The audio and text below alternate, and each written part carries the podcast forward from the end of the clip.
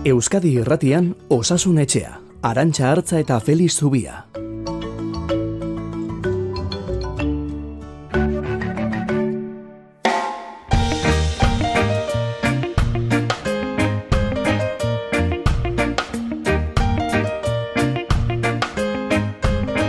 Azkenean jende asko elkartzen bagea, ba, ba mutxukoak egon barko gea, baina, bueno, behintzatu hain, Bai. egongo naiz bide guztia horra eh, irribarrez, bai, bai. E, poltsikoan, poltsikoan hemen dakar. Le, leko jendia baldin badago, ba, jartzeko. Baina oinez etorri naiz eta primeran. Jende gutxi dabil orain, hasi que... Hemen kokotzen jarrita. Plazer ba, ba horrela ibiltzea, eh? benetan. Osea, izugarria izan da maskararekin ibiltzea edo kirola egitea. Kaixo, egun ondenoi, unai urreagak atzo goizean goiz, donostiako kaleetan bildutakoak ziren hoiek, zer moduz zuek, zer moduz moldatu zarete, maskara jarri, kendu, kendu, jarri, asmatu alduzue jokua egiten, aire librean eta elkarren artean metroterdiko distantzia dugunean kendu, bestela jarri, barrualdean jakina maskara soinean, aurpegian ez dugunean non, zer moduz moldatu zarete. Noiz nahi ere Beste pauso bat, normaltasunerantz, gazte jendearen artean agerraldiak nabarmentzen hasi diren une honetan. Uda hasiera, ez festak, festa bihurtuta, ekaineko azken saioa abiatzeragoaz. Barneko ekaitzak Askatzea Ez da makala Eta musukorik e, bat ere kendu gabe, azken hogeita lau ordu hauetan gure medikoa dabil. Feliz Zubia, oraintxe guardia bukatuta Donostia Ospitaleko zainketa berezien unitatean. Egunon, Feliz. Egunon. Zer modu joan da guardia saio hori? Ba, egia esan nahiko lasai, aspaldiko lasai bai, esan dugu azte guru ontakoa, eta pozik alde horretatik behintzat. Bueno, ze ondo, notizia onak saioa azteko, badaukagu premia, musukoarekin zu, kendu ere egin gabe, noski? Bai, hala da, hala ibili beharko dugu, eta nik uste, e, hemen ere notizia nola landu den, edo eman den bezua ere, pixka bat, e, ez dakit, e, komunikabide guztietan ontzo ondo landu den, ez? E, musukoa ezabatzen da edo kentzen da espazio irekietan, ez? Espazio irekietan eta distantzia mantentzeko gai garenean, eta ia esan, ba, ez dakit, bakarri goazenean, edo bikotean, edo pasaran goazenean, ez? E, toki itxietarako behar dugu, beraz, nik uste aurpegitik desagertu dela, baina gure ba, poltza edo poltsiko edo patrikatik behintzat ez dela desagertu, eta musukoa beharko dugula, edo bai gelditu eta norbetekin berriketan azten garenean, eta hemen berdindu iria handia den, herri txikia den, edo kale bat den, eta beharko dugula ba, espazio itxietarako noski, ez? Beraz, e, lehen aurpegian eta finko eramaten genuen, ba orain eraman beharko dugu hori ba patrikan edo poltzan edo nahi dugun tokian edo motxilan eta etengabean jasten ibili, ez? Ez gaitezen astu hortaz. Ja, denbora gehiago musukoarekin orain ere gabe baino. Azkenean, kontuak ateratzen hasita. Gehiago edo gutxiago baino behintzat badakigu ba, toki irekietan ez dugula behar eta hori ba gustu handi izango da eta ez ibilian gabiltzanean edo gaudenean ba ondo torreko zaigu, Hmm. baina norbetekin nisketan azten garenean Hmm. metro terdiko distantzia erabiltzea edo musuko erabiltzea izango da kontua eta espazio itxietarako ere beharko da noski. Feliz Zubia, Donostiako ospitalean zainketa berezien zerbitzu buru eta nahikoa lasai berak aitortu digunez asteburu honetan eta ze poz hartu genuen atzo Feliz ikusi genuenean Gasteizko txagorritxun Covid kasurik ez dutela zainketa berezien unitatean iazko ekainetik gertatu gabea zen. Bai, Bueno, ematen ari dira urratzak, ez? Bai. E, ikusten ari da e, txertoa oso oso eraginkorra dela alde horretatik, ez? E, kasu oso bakanak ditugula, guk ere aste honetan e, kasu oso bakanak izan ditugu, be, pare bat bakarrik, bera seinale ona da, oraindik ere hemen badauzkagu batzu, baina oso gutxi dira, mhm. eta, bueno, ba, gazteizkoa ere oso seinale ona da, ez? Eta nik uste bide horretan joango dela, naiz eta badio dan, eh? e, nik uste kasuak aleka-aleka, baina etorreko zeskigula, eta guk koronavirus pazienteak baten boran izango ditugula oraindik ere.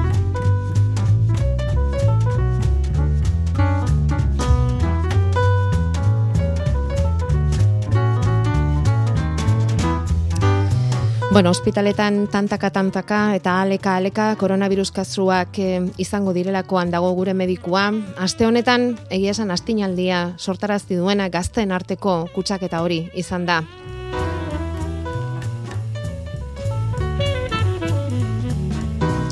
Kurtsoa amaitu, Mallorkara joan, ospakizunakan, neurriak ere aztuta ibili direla onartu dute zenbaitek, azkenean behintzat, Euskadin egun hogei kasutik gora dira guztira uneotan kutsatutakoak, Estatu Espainiarrean sei hundik gora. Gaztetxo eta euren inguruko eh, ingurukoak edo inguru estukoak. Felix, eta horrelako agerraldiak espero zitezkeen, kontutan izanik gazte hauek ez daudela txertaturik eta beraz eurak izan litezkela gaitz harrapatzeko une honetan arriskurik handiena dutenak? Bai, dudari gabe ez, e, neurriak arintzen bagenekin horrelako gauzak gertatuko zirela, Bai, diosun bezala ez, alde batetik oiturak aldatzen direlako, eta behar bada ba, ez dugulako ikasi gaitza zer den ez, eta beste alde batetik, ba, txertatu gabeko oraindik ere, e, portzentaje handi badukagulako gure artean ez, ba, eguneko berrogeire ez da iristen justu-justuan bi doziak hartutakoak, dozi bakar hartutakoak, ba, eguneko irurogeiaren bueltan edo ongo dira, beraz hor badago, masa handi bat dago talde handi bat, ba, kutsatu litekeena, eta kutsatuko dena horrelako iturak mantendu ezkero, ez? E, hor- horrelako zerbait ikusten den ari da Europako beste toki askotan ere, ez? E, Britainia handian gertatu da, Belgikan, e, Portugalen, Israelen, e, Espainia arrestatuen bestelako tokitan ere bai.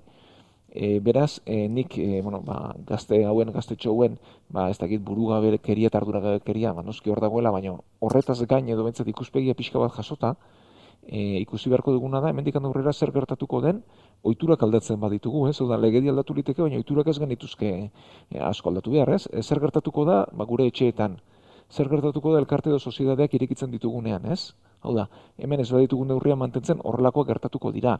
Zer gertatuko da tabernetan, zer gertatuko da parranda giroan, zer gertatuko da ez festetan, ez?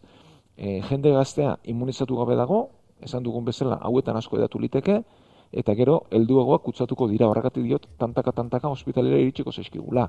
E, txertua ez da uneko unean iragankorra, ez e, forma larriak guztiz e, kentzeko, ez eta eraginkortasuna oso altua duen, baina banakakoak izango dira ba, eraginkortasuna ez dutenak eta ospitalera etorreko direnak, eta gero e, bez, txertuak ez du gaitza hartzea eragozten, eta ez du kutsatzea guztiz eragozten, ez eta motzeltzen duen, ez?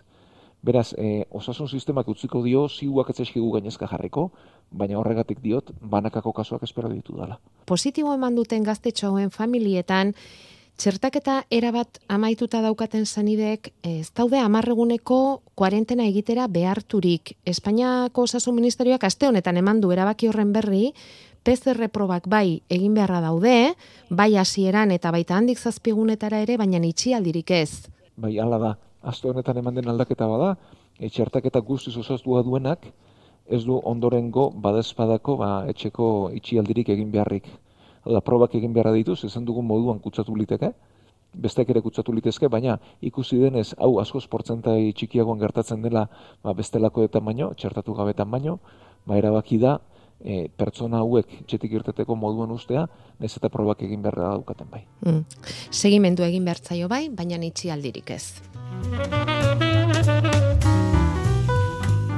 Bueno, eta agerraldi horri lotuta positibo kasuek ere gora egin dute aurreko egunetan eta positibotasun datuak ere bai gora berreun eta zortzi positibo atzo erkidegoan, euneko irukomabiko tasan gaude, ostegunean puntu bat gora gozen, eta Nafarroan berriz hogeita malau kasu berrirekin positibo tasa euneko bikomaseian dago.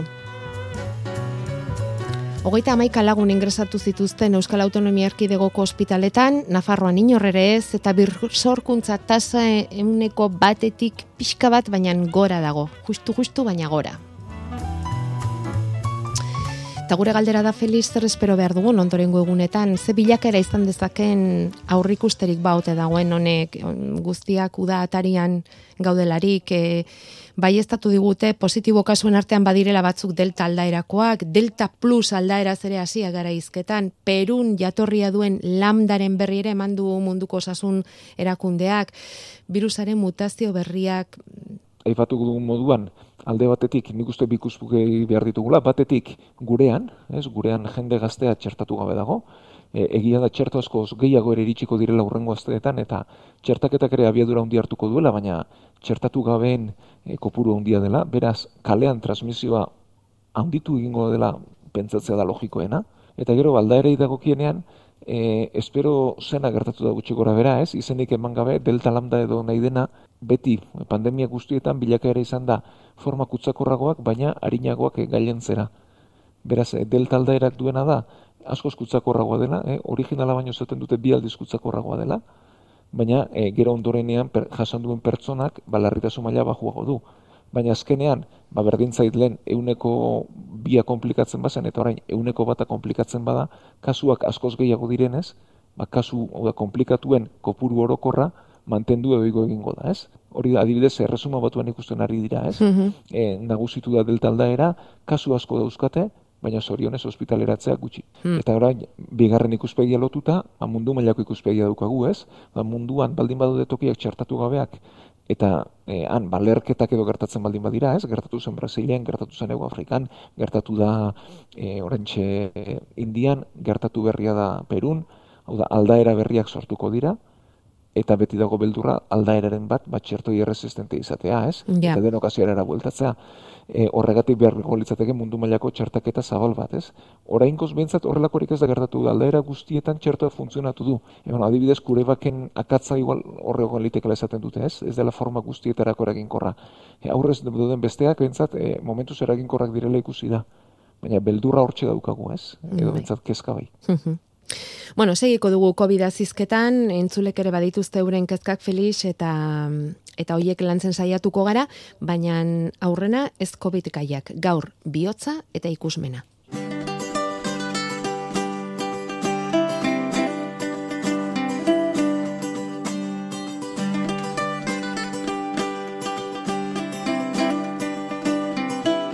Osasun etxea, igande goizetan, Euskadi irratian.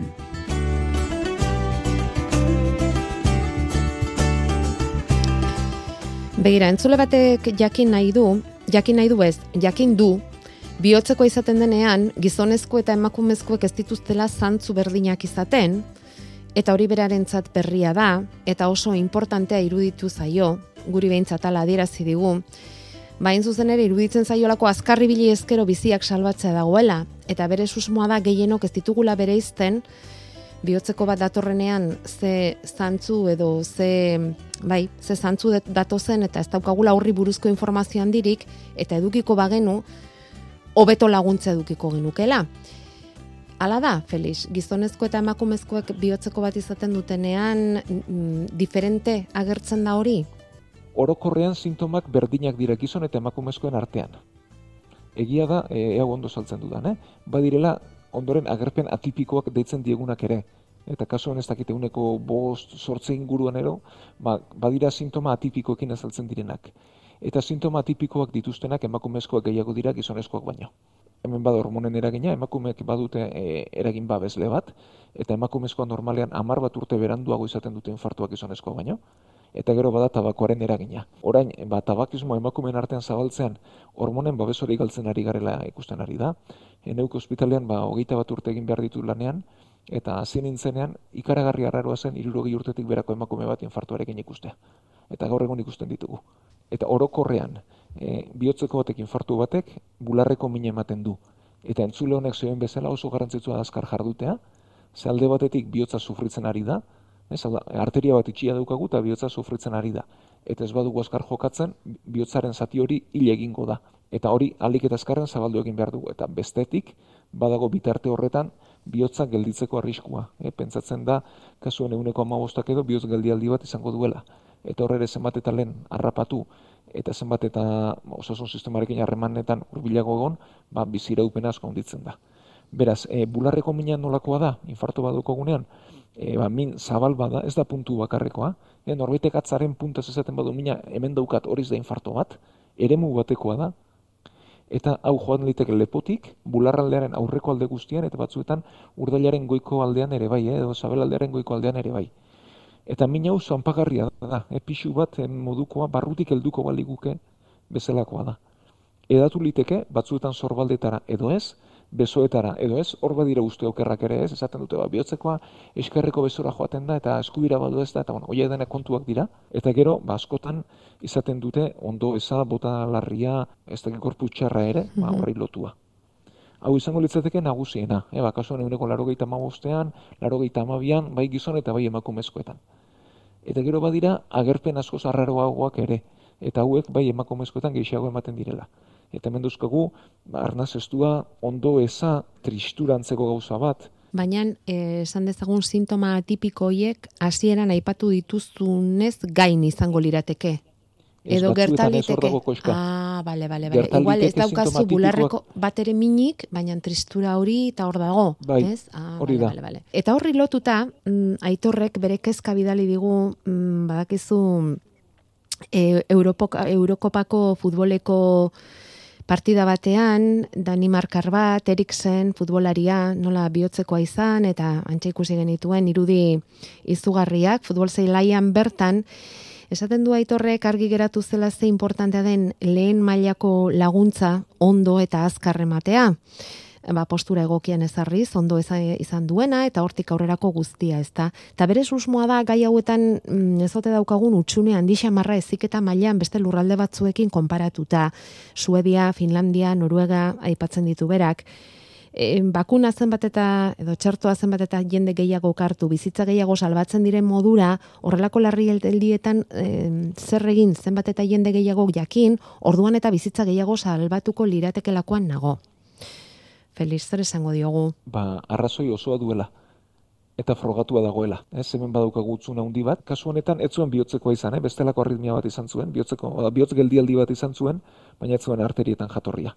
Bere erantzuna ba, oso oso garrantzitsua da, e, pasatzen den minutu bakoitzeko eguneko amarreko aukera jaisten da, e, ondik ateratzeko Hmm. geldialdi badaukagunean, ez?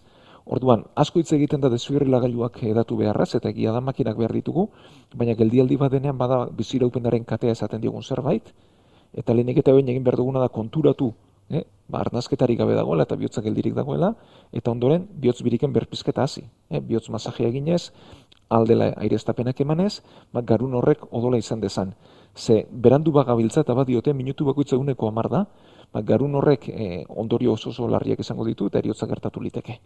Orduan, honi buruzko ikerketak ere badituko gure artean eginak, neure oso hurbilekoek eginak, eta ikusi da, bakasuen eguneko irurogeita marrean edo norbetek ikusten duela geldialdi hori, baina kasuen eguneko irurogeian ez dela ezer egiten, da, ambulantziaren zai egoten garela. Eta ambulantzia azkarren etorrita ere lau minutu dira, eta eguneko berrogei jetxi zaizkigu aukerak. Beraz, lehen pertsona horrek zerbait egiteko modua bada, baina horretarako irakaskuntza eman behar zaio, ez? Hau, e, Eusko Jaurlaritzan landu zen, landu izan zen beste toki askotan ere, baina ez da eskoletara iritsi, ez? Asmoa bada, baina egituratzea eta benetan egitea falta da, ez? Eta, bueno, amar bat ordurekin deiko alitzateka hau erakusteko. Beraz, nik uste derrigorrezkoa dela, eta, bueno, ba, gure entzule honek zioen bezala, herrialde askotan eginda, eta hemen egin beharra daukagula. Barkatu arantxa, eta gauza bat gehi gehiago eh, esatekotan. Esan, esan. Eh, oso famatuak egiten dira, kirolarietan ematen diren geldialdiak, Bai, baina kirola, e, kirolarietan baino askoz ohikoagoak dira geldialdi hauek kirolik egiten ez dutenetan eta Mhm. sedentarioetan, eh? Beraz, e, kirolak ere ba ez gaitu geldialdi hauetatik, eh? Eta kirol egitea ona da honetarako ere.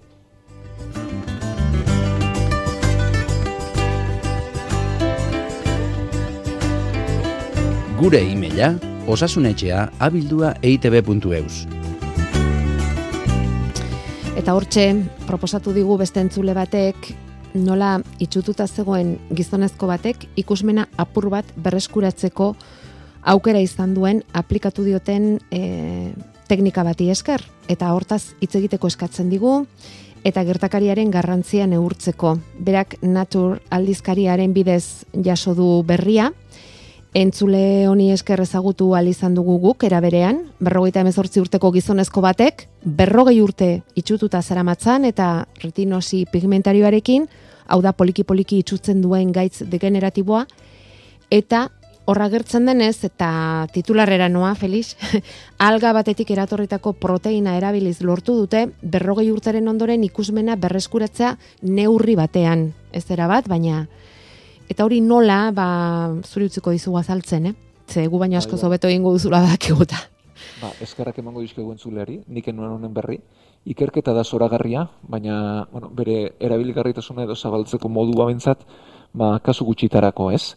Bueno, ze azkenean itxutasun mota ezberdinak daude. Mhm. Orduan, me, gau e, erretenosi pigmentarioa da, e, erentziazko gaitz bada, ez eta bueno, pertsona hauek egiten dutena da, ba, e, ikusmenerako gaitasun hori galdu, baina betzarean edo erretinan zelula hauetan erreakzio kimiko bat ez dela kondo ematen. Orduan, begira ze ikerketa polita egin duten, eh? egin dutena da, virus bat hartu, virus honi txertatu alga batetik eratorritako gai bat. Eta gai honek duen e, ezaugarria da, kanpoko argitasunarekin erreakzionatu egiten duela. Orduan, virusa erabiliz, gai hau zeluletan txertatzea lortu dute. Eta ondoren, zei bat hilabete pasata, eta egonkortu denean, kanpotik entrenatu, fluoreszentzia hori berreskuratu dezan, eta zelula hauek naturalki egingo zuten lana, eta gaixotasunen ondorioz ba, ezin duten, egin ezin duten lan hori, kanpotik bir sortu da. E, landu egin beharko da, eta urrengo urteetan, erretinosi pigmentarioa duten pertsona guentzat baliagarri izango da, bestelako itxutasunetan, ba, horrendik zoritxarrez ez, ez, hau da, e, garuneko arazoek sortu badute ez du balioko, nervioetako arazoek sortu badute ez dute balioko, eta gero, ba, gure arteko itxutasun asko ere, ba, bestelako e, zirkulazio arazoi lotuak doaz ez, eta begiaren odol faltak eragiten du, eta kasu egiten ere, ba, ez du balioko. Beraz, ikerketa zoragarria, gaixotasun honetara bideratua, eta bueno, ikusiko dugu gero zertara edatzen den ala ez, Mil esker entzuleari, zein mailako entzuleak dauzkagune, arantxa batzutan Mhm. harrituta gelditzen naiz. Bai, bai, bai. Baukagu beraien Baina- beharra, bai, bai, hoixe. Oraindik ere oso polita da, baina bere zabaltzeko modua ba, murritza. Felix Zubia, osasun etxeko medikua. Eta nahi genuen gaur Feliz zurekin aste honetan onartu duten eutanasiaren legea aztertu. Garrantzitsua iruditzen zaigulako oso, lehendik ere hemen behin edo behin aipatutakoa da. Baina honek oso luze joko liguke, gaurko saioa ere labur gelditzen ari zaigu eta iruditzen baldin bazaizu, bueno, mm, aurreratuko dugu. Gaurko saio hau izango da mm, kurtso amaierako saioa, udatik aurrera beste erabateko osasun etxea izango duzue, maialen otermin izango duzue hemen, eta buru osasunari lotutako saioak izango dira, psikologoen laguntzaz egingo dituztenak igande goizetan, berarekin, E, Feliz Zubiak hemen segiko du, guardian jarraituko duzu, Feliz, igande goizetan, Bai, eta Lehentxeago, e, igandetako informatiboetan da. bat egingo dut, bosei minutukoa. bai, Aktualitatea, bueno, osasun gaiak landu ze, zoritxarrez gehienak pandemiaren ingurukoak izango dira, Bai. ez eta bestelakoak ere ba, oso potoloa baldin badira ipatuko ditugun. bai, Eta eutanasiaren lege hau, ba, bueno, eren nengundik e, aplikagarri da. dena, bai, eta landuko dugu, eh, azalduko dugu ze baldintza bete behar diren nola den prozesua, ze garrantzitzu ze garrantzi duen borondateen ba, dokumentu bat egiteak eta bueno, ba guzti honen nola funtzionatzen duen azalduko dugu, baina udazkenean beharko du. bai, zelan daukazuen hor medikuok egiteko, nola hartuko diren erabakiak eta gainerakoak.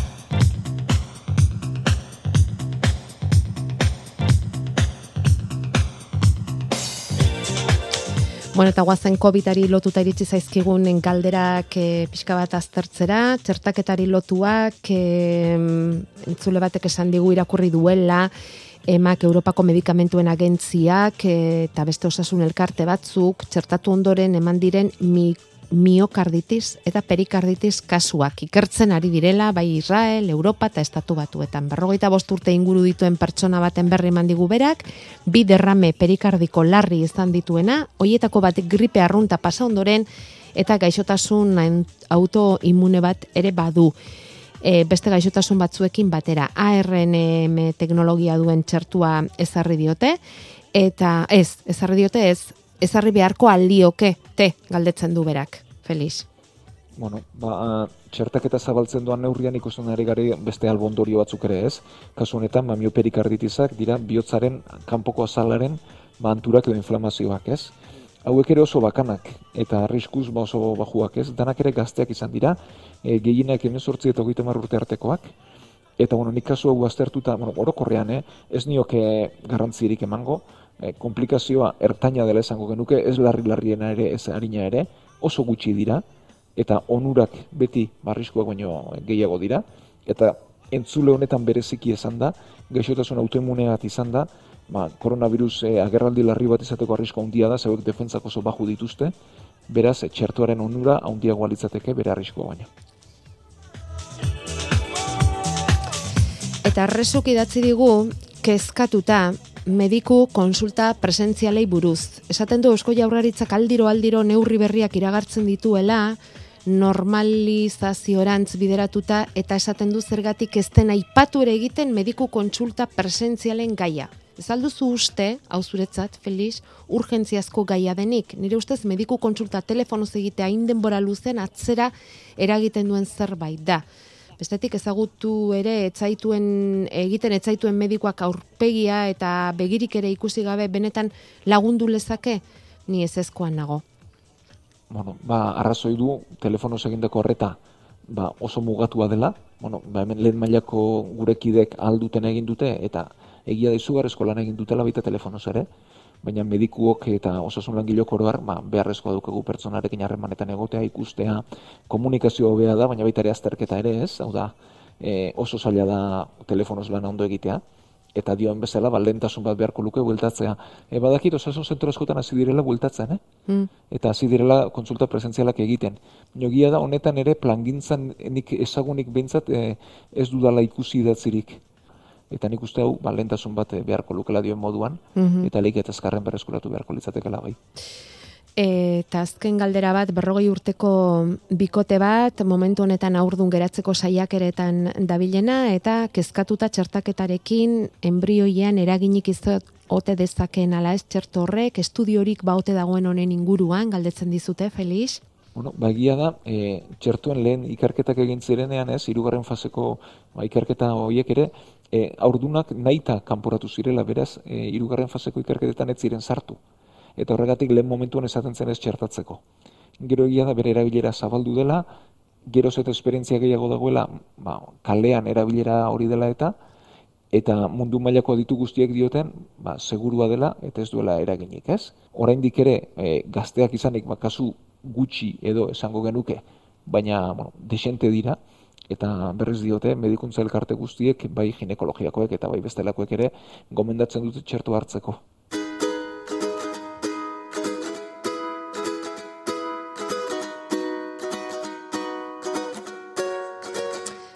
Eta honela bukatuko dugu gaurko saioa, badakizu da bihartik aurrera udako programazioa hasiko dela Euskadi Irratian eta esan da bezala xe osasunetxeak ere beste itxura bat izango du, maialen otarmine gidatuta, buru osasunaz arduratuko da udako osasunetxea. Mm, Gure aldetik, mila esker den den denoi, urte berezi honetan ze bakarren bat berezia izan baldin bada, hausi izan da osasunari lotuta berezia, mila esker denoi mm, urte osoan zehar eman diguzuen babes izugarriagatik, hor egontzaretelako, gure saioak egiten asko lagundu diguzuelako, eta eskerrak Felix bereziki zuri, ze urte zail honetan osasunetxerako prest ez, hiperprest egontzarelako astero astero, triste, aserre, nekatuta, berdintzion, igandero, hortxe, goizero, goizero, horri izan zaitugulako, puntual gure zalantza guztiei erantzuteko prest. Eta mm, datorren urterako erronka berria. Mediku eta irratilanak ematen dute babesa.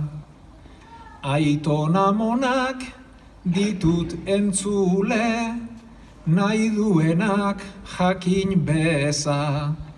Gazteen gana urbiltzen baina, ez dago kontu erreza. Amets favorez esan zaidazu, zein dan zuen interesa. Datorren urterako erronka daukagu Felix, gazten gana hurbiltzen saiatuko gara. bueno, e, hau, etariako ondena. Hau sorpresa txiki bat izan da. Bai, osteguneko bertso bat izan zen, Bai. ofiziotik ere bazuen pixka bat, eh? Bai, bai, bai. entzuleak aitona monak ditugula, eta gazteakoak ere, bai noski. Bai. Baina, bueno, ba, gaztetxoen gana ere ametzek e, nirekin izan zen kideak emezortzi urte bete gabeak ditu. Bai. Barkatuko dituzte dut amasei dituela. eta, bueno, ba, haien gana hurbiltzea ere beti komeni da. Eta, Bai, bai, bai. Ametsen familiak badauka, badauka sorpresa honetan zer ikusi handia, eh? Eskerrik asko, ze entzulen gandik hainbeste jaso dugu, aurten, Feliz, behintzat nik sensazio hori dauka. Zure gandik, bueno, zer esanik ez, baina entzuleak ere hain hurbil izan ditugu, ezta? Bai, eta bueno, zuri ere bai arantxa eskerrik asko, eh?